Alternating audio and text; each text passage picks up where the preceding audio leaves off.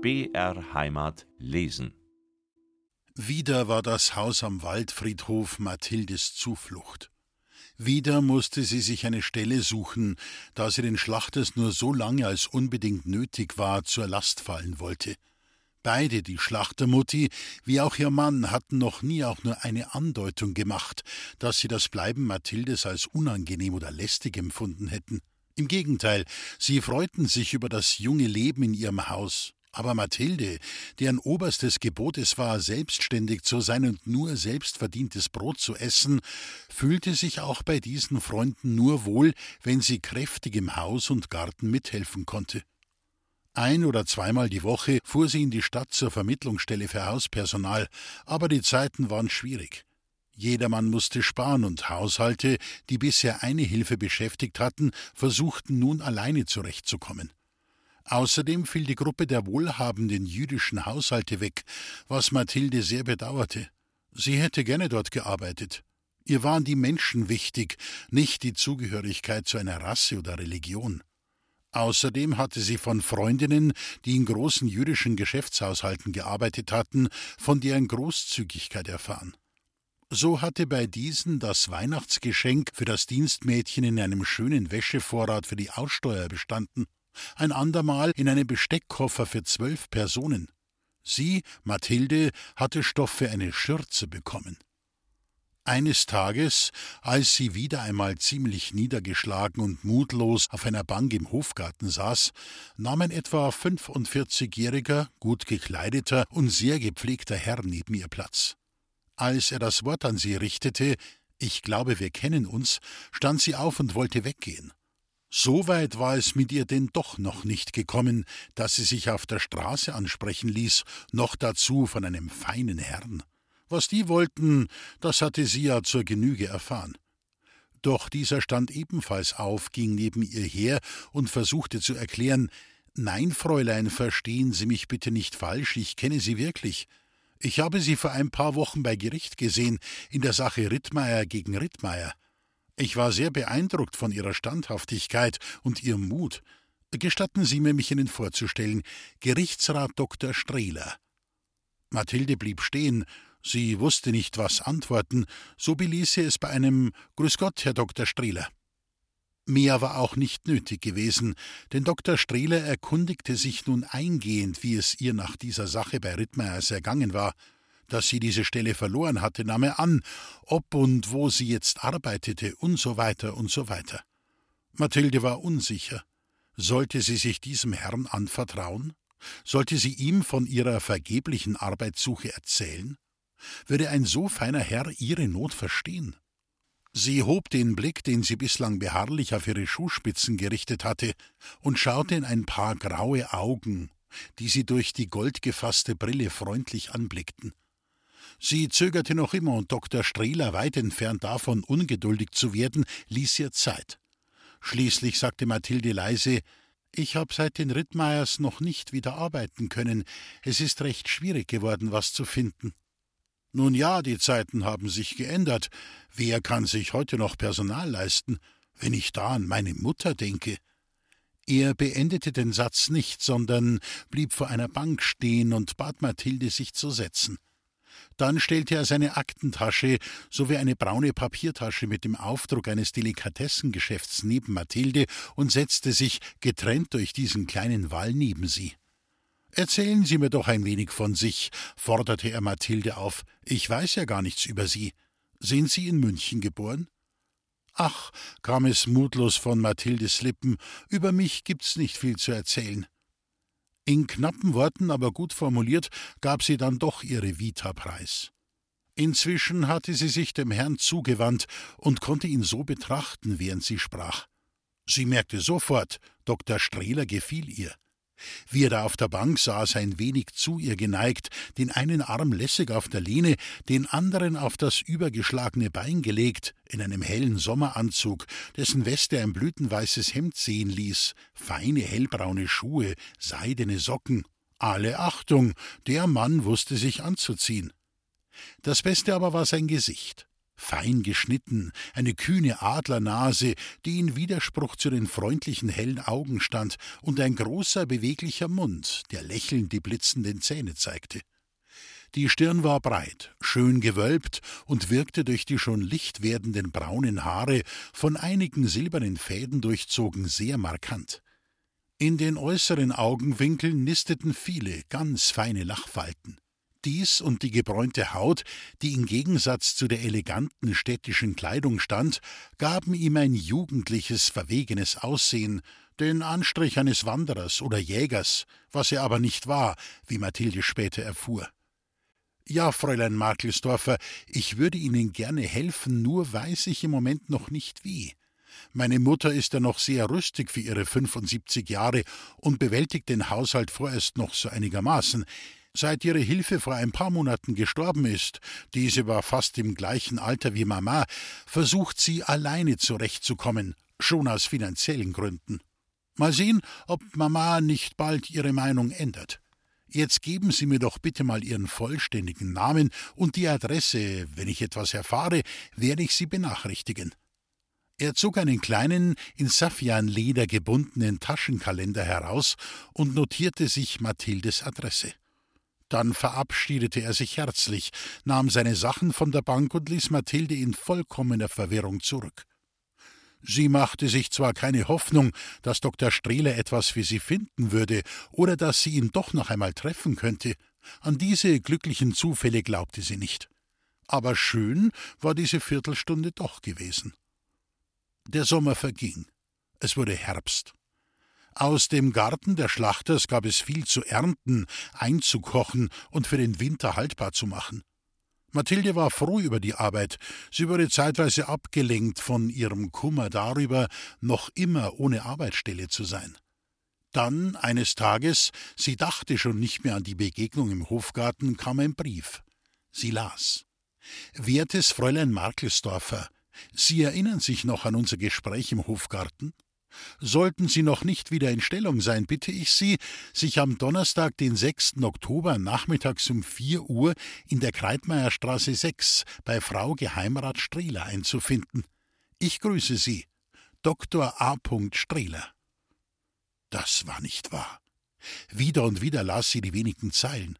Aber es stimmte, der Brief war von Dr. Strehler, und vielleicht, ja, vielleicht hatte er sein Versprechen gehalten und sich umgehört. Die Schlachters freuten sich mit ihr und waren die drei Tage, die sie von dem Vorstellungsgespräch trennten, beinahe so aufgeregt wie Mathilde selbst. Pünktlich um vier Uhr klingelte sie an der Wohnungstüre. Dr. Strehler selbst öffnete, begrüßte sie herzlich und führte sie ins Wohnzimmer. Frau Geheimrat Strehler, eine sehr gepflegte, zierliche Dame, ganz in Schwarz gekleidet, mit weißem Haar, dunklen Augen und rosiger Haut, saß in einem Erker vor einem Kartentischchen. Offenbar hatte sie Patienzen gelegt, eine Beschäftigung, der sie oft und gerne nachkam, denn der Tisch war mit Reihen von Karten bedeckt. Murmelnd legte sie noch einige ab und blickte dann auf. Kommen Sie doch näher, meine Liebe, meine Augen sind nicht mehr die besten. Mathilde ging einige Schritte auf sie zu und machte dann einen angedeuteten Knicks. Sie wartete, bis das Wort an sie gerichtet wurde. Jetzt nur nichts falsch machen. Vom ersten Eindruck hing viel ab, das wusste sie. Anscheinend gefiel sie und beantwortete alle Fragen zur Zufriedenheit, denn am Ende des kleinen Gesprächs wandte sich Frau Strehl an ihren Sohn, der auf einem Biedermeiersofa Platz genommen hatte. Nun, Fried, was meinst du? Sollten wir es mit Fräulein Makelsdorfer versuchen? Dr. Strehler war mit dem Vorschlag seiner Mutter einverstanden, und so trat Mathilde am nächsten Tag ihre neue Stelle an. Der Grund, warum die Geheimrätin nun doch einer Haushaltshilfe zugestimmt hatte, war folgender. Dr. Strehler hatte sich vor kurzem von seiner Frau, einer jungen Schauspielerin, scheiden lassen. Es hieß, sie habe des Öfteren Affären mit Kollegen gehabt, vor allem auf Tourneen. Außerdem sei sie dem Wunsch Dr. Strehlers nach Kindern und einer richtigen Familie nicht nachgekommen, und nun, nach fünf Jahren, hatte der Mann resigniert und die Scheidung eingereicht. Seine Frau hatte die gemeinsame Wohnung behalten, und er war wieder zu seiner Mutter zurück, zumindest so lange, bis er ein geeignetes Domizil gefunden hatte. Mathilde freute sich einerseits darüber, andererseits war er ein wenig bange vor der Nähe, denn sie hatte sich schon beim ersten Treffen im Hofgarten in den Mann verliebt. Es war natürlich eher eine Schwärmerei, so wie sie manchmal Schulmädchen für einen Lehrer oder eine Lehrerin entwickeln. Von der Liebe wusste sie nichts. Obwohl sie bereits 24 Jahre zählte, war sie noch unschuldig. Mit gleichaltrigen Burschen hatte sie keinen Kontakt, es hatte sich bisher einfach nicht ergeben, und eingedenk der Lebensgeschichte ihrer Mutter und des Versprechens, das sie dem Großvater auf dem Sterbebett gegeben hatte, war sie scheu und misstrauisch dem anderen Geschlecht gegenüber. Das hässliche Erlebnis mit Direktor Andernath war ja immer noch gegenwärtig, und so war sie nicht bereit, körperliche Liebe zwischen Mann und Frau als etwas Natürliches, von beiden Seiten gewünschtes und befriedigendes zu betrachten, eher als notwendiges Übel, das eine Frau über sich ergehen lassen müsse. Die ideale Liebe war in ihrer Vorstellung, auch genährt durch die Lektüre der Klassiker, der vollkommene Einklang der Seele, nicht der Körper.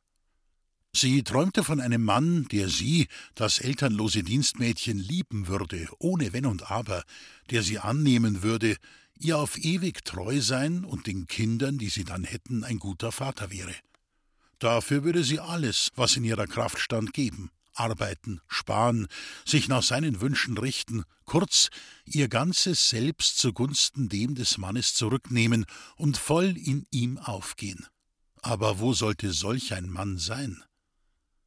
Mit ihrer neuen Herrschaft hatte Mathilde es gut erraten. Es war zwar ein sehr distanziertes Verhältnis zur Geheimrätin, bei dem die Position Herrschaft Untergebene genau eingehalten wurde, aber Mathilde empfand es nicht verletzend, zumal der beträchtliche Altersunterschied ihr von vornherein großen Respekt vor der Herrin einflößte. Der Umgangston war höflich. Bitte, Mathilde, würden Sie. Danke, mein Kind, das war gut und Mathilde empfand es bald als Privileg, bei der alten Dame arbeiten zu dürfen. Die Wohnung war durchgehend im Biedermeierstil eingerichtet, sogar in Mathildes Mädchenkammer, deren Fenster auf einen Hof mit hohen Bäumen hinausging, stand ein Bett mit geschwungenem Kopf und Fußteil und der schmale Schrank, dessen Tür sich nur laut knarrend öffnen ließ, hatte an beiden Seiten schwarze Säulen. Im Wohnzimmer der alten Dame hingen zwei Spitzweggemälde, und Mathilde setzte ihre Herrschaft in Erstaunen, als sie die beiden Bilder beim ersten Sehen dem Maler zuordnete. Neben dem Wohnzimmer gab es ein Esszimmer, eine Bibliothek, welche zur Hauptstraße hinausgingen, während die Fenster des Schlafzimmers der alten Dame und das Zimmer des Sohnes die Fenster zu einer ruhigen Nebenstraße hatten. Küche, Bad und Mädchenkammer waren dem Hof zugewandt. Die erste Zeit sah Mathilde Dr. Strehler fast gar nicht. Er hatte, wie es schien, die Gewohnheiten seines Junggesellenlebens wieder aufgenommen und verbrachte die Abende meist mit Freunden in Lokalen, wo er auch zu Abend aß. Anschließend ging man in Konzerte, Theater, Kabarets. So waren das recht zurückgezogene, stille Abende für die beiden Frauen. Die Geheimrätin speiste im Esszimmer. Sie ließ dazu, wie auch beim Mittagessen, den Tisch mit schimmerndem Damast, feinem Porzellan und Silber decken, was in fast komischem Gegensatz zur Frugalität des Mahles stand. Abends gab es eine Scheibe Brot, Butter wurde in hauchdünnen Röllchen serviert, und durch die Käse- und Wurstscheiben konnte man Zeitung lesen. Für das Mittagessen musste Mathilde die Läden im Viertel nach Sonderangeboten, angestoßenem Gemüse und Ausschnittobst abklappern. Oft kaufte sie sich bei diesen Touren in einer Bäckerei ein paar Brezen von ihrem eigenen Geld, da ihr Magen knurrte. Wie anders war aber das Sonntagsmahl, wenn der Sohn zu Hause aß. Dann wurde aufgekocht, und Qualität und Quantität hielten sich die Waage. Auch Mathilde, die immer in der Küche saß, wurde dann endlich einmal richtig satt. Ein Grund mehr, sich auf das Wochenende zu freuen. Nachmittags radelte sie dann nach Großhadern und verbrachte bei den Schlachters ein paar frohe Stunden. Oder sie besuchte ihre alte Freundin Pepi, die den Vater der nunmehr vierjährigen Tochter Ella geheiratet hatte und in einer kleinen, aber sehr gemütlichen Wohnung an der Tegernseer Landstraße lebte, also gar nicht weit von der Stätte der Kindheit entfernt. So nach und nach erfuhr Mathilde, dass es nicht Geiz war, der das Haushaltsbudget der alten Dame bestimmte, Ihre Pension war nicht üppig, und anstatt auf die große Wohnung zu verzichten und in eine kleinere zu ziehen, was ihr Sohn des Öfteren vorschlug, sparte sie lieber an allem anderen. Wohin soll ich denn mit meinen Möbeln, den Bildern und den Teppichen? Dies war doch so lange in unserer Familie, das kann ich nicht hergeben. Sag doch selbst, Fried, jammerte sie dann, wenn die Rede wieder einmal darauf kam. Damit war dieses Thema zumindest vorübergehend erledigt. Mathildes Gefühle für Dr. Strehler hatten sich durch den täglichen Umgang mit diesem eleganten, gebildeten Mann nicht neutralisiert. Nein, sie entdeckte laufend neue, interessante, positive Seiten an ihm und war das erste Mal in ihrem Leben so richtig verliebt. Beim Zubettgehen freute sie sich darauf, das Frühstück zu servieren, das Mutter und Sohn gemeinsam einnahmen – dann kam eine lange Durststrecke bis spät abends, wenn er heimkam, und sogar bis zum nächsten Morgen, wenn die Geheimrätin sie ins Bett geschickt hatte. Dr. Strehler seinerseits war gleichbleibend freundlich, etwas väterlich, nannte sie, wie seine Mutter, mein liebes Kind und war so korrekt, wie man es sich nur wünschen konnte. Mathilde gelang es offensichtlich gut, ihre Gefühle zu verbergen, worüber sie sehr froh war. Andererseits, wie würde er reagieren, wenn er etwas merkte? Dass sich ein einfaches Mädchen in einen feinen Herrn verliebte, das konnte passieren. Aber umgekehrt? Wenn sie diese Möglichkeit ins Auge fasste, fielen ihr sofort die Verhältnisse ihrer Mutter ein. Da war es ja so gelaufen. Sie war die Geliebte der Väter ihrer Kinder gewesen. Die Geliebte eines Mannes sein, wie das klang. Die Geliebte, das langgezogene I, weich, anschmiegsam, das sanfte B, das Wort allein konnte schon zum Träumen verführen. Wie anders dagegen das Wort Gattin, kurz, hart, bestimmt, geschäftsmäßig, amtlich. Aber konnte nicht aus einer Geliebten auch eine Gattin werden? Nun, dafür wusste sie kein Beispiel, außer in den billigen Groschenromanen, die sie ab und zu bei Schlachters las. Da kam es vor, dass sich ein Sohn aus gutem Hause in ein Blumenmädchen oder in eine Kindergärtnerin verliebte und diese auch heiratete, natürlich gegen den anfänglichen Widerstand der Eltern. Aber in der Realität? Wie hatte das mit ihrer Mutter geendet? Vom ersten Mann verlassen, der zweite verschwunden, der dritte gestorben. Und ihre Mutter selbst verschollen. Nein, nein, zu einer Geliebten würde sie sich nicht hergeben, das stand fest. So spielte Mathilde während der Hausarbeit Teppichklopfen, Lüsterputzen, Parkett abziehen und wieder einwachsen, also bei Tätigkeiten, wo sie ihren Verstand ausschalten konnte, kleine Szenen der Kontaktaufnahme bzw. der Verweigerung durch und war im Grunde genommen froh, dass diese Spielereien der Fantasie nicht Wirklichkeit wurden.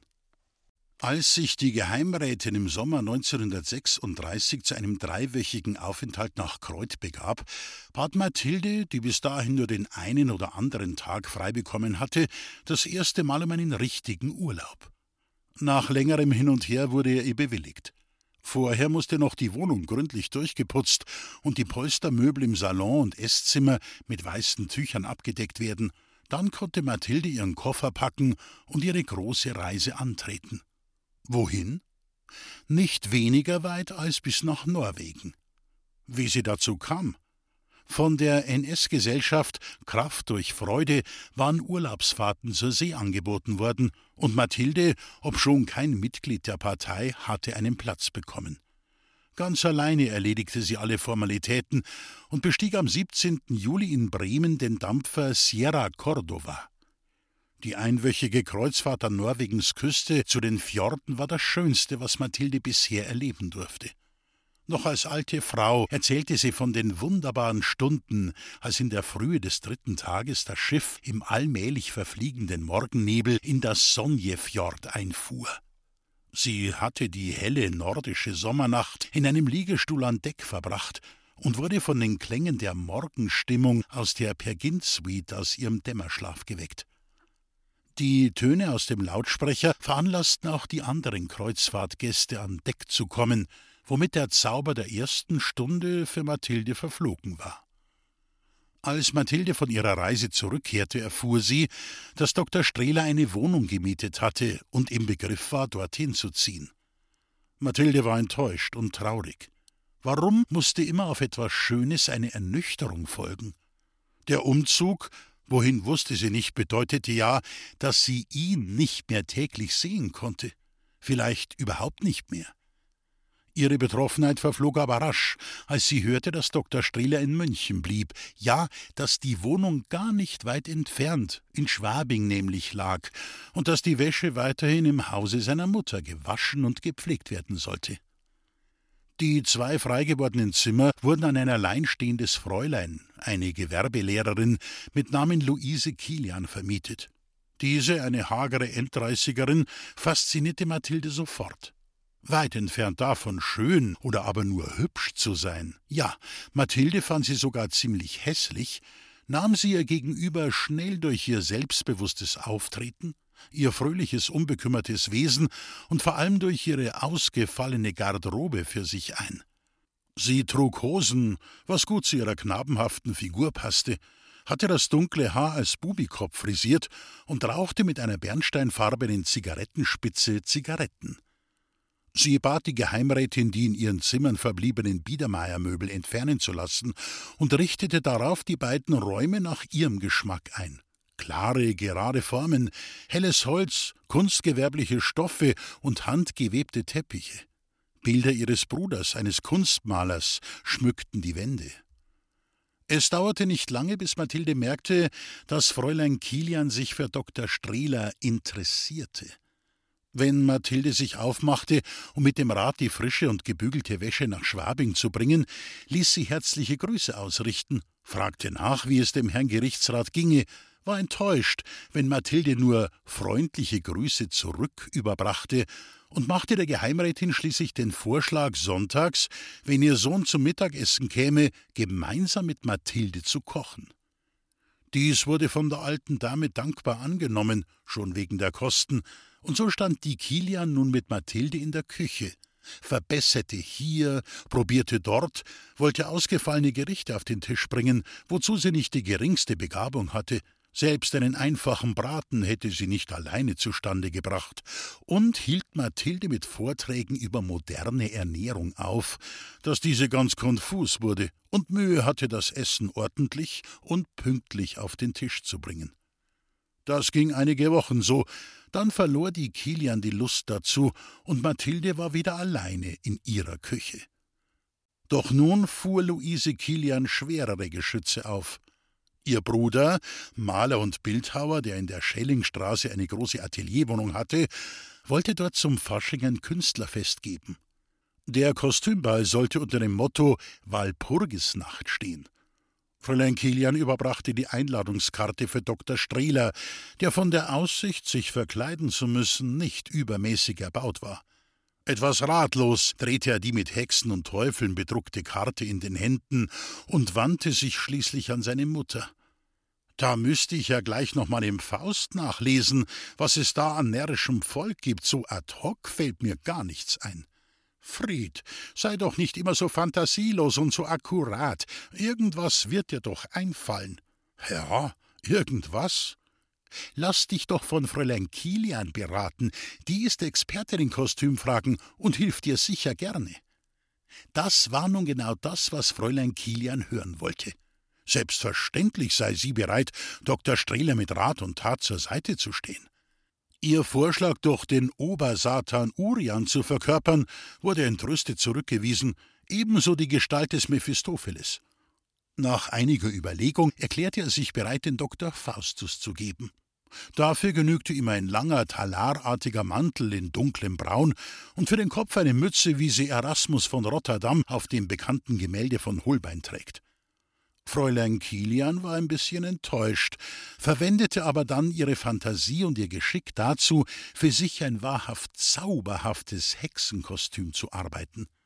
Eines Abends, als sich Dr. Strehler von den Fortschritten überzeugen wollte und den beiden Frauen beim Nähen zuschaute, meinte er so halb im Scherz, halb im Ernst: Und als was geht denn unsere liebe Hilde? Fräulein Kilian gab zuerst vor, nicht verstanden zu haben. Wieso, als was geht Hilde? Was soll das bedeuten? Na, ich meine, Hilde könnte doch auch auf den Kostümball gehen als Gretchen vielleicht, dann hätte ich gleich eine Partnerin. Fräulein Kilian wurde weiß vor Zorn und erwiderte messerscharf: Tut mir leid, aber Hilde ist nicht eingeladen. Es ist sowieso schon Damenüberschuss. Sie lachte ein wenig durch die Nase, schüttelte den Kopf. Auf was für Gedanken dieser Mann doch manchmal kam. Dass Dienstpersonal auf dem Ball nichts zu suchen hatte, außer zum Bedienen, war das eine. Das andere, weit gewichtigere war, dass Dr. Strehler ja ihr Partner sein sollte. Wozu hätte sie ihn denn sonst eingeladen? Mathilde hörte ohne eine Regung zu. Ihrem Gesicht waren die widerstreitenden Gefühle nicht anzusehen. Zuerst Überraschung und Freude, dann Enttäuschung. Nicht, dass sie ernsthaft damit gerechnet hätte, aber dennoch. Nach ein paar Tagen, es war kurz vor dem Samstag, an dem die Walpurgisnacht steigen sollte, fragte Fräulein Kilian Mathilde ein wenig verlegen, ob sie nicht doch mitkommen könne. Die Bedienerin ihres Bruders hatte erklärt, die vielen Aufgaben, als da waren Garderobe, Servieren, Einschenken, Anbieten etc., nicht alleine bewältigen zu können und um Hilfe gebeten. Mathilde, die sich für dieses Wochenende schon bei den Schlachters angemeldet hatte, wollte zuerst nicht, aber der Gedanke, Dr. Strehler nahe zu sein, veranlasste sie dann doch zuzusagen. Man brach von der Kreitmeierstraße aus auf. Dr. Strehler hatte eine Taxe spendiert, zum einen, weil ein alle Glieder durchdringender Eisregen fiel und zum anderen, weil Fräulein Kilian eine Ewigkeit zu maskieren brauchte. Mal war sie mit diesem, mal mit jenem nicht zufrieden. Endlich war sie fertig. Auf ein eng anliegendes Trikot, das sie von den Fußspitzen bis zum Hals hinauf bedeckte, hatte sie Stoffe in Form von Blättern, Blumen, Farnwedeln und Ranken genäht, die sie bei jeder Bewegung leise umspielten. Das Beste aber war der Kopfputz. Auf eine kleine Kappe hatte sie einen knorrigen, verästelten Zweig montiert und diesen über und über mit Vögeln aus Glas, eigentlich einem Christbaumschmuck, besteckt.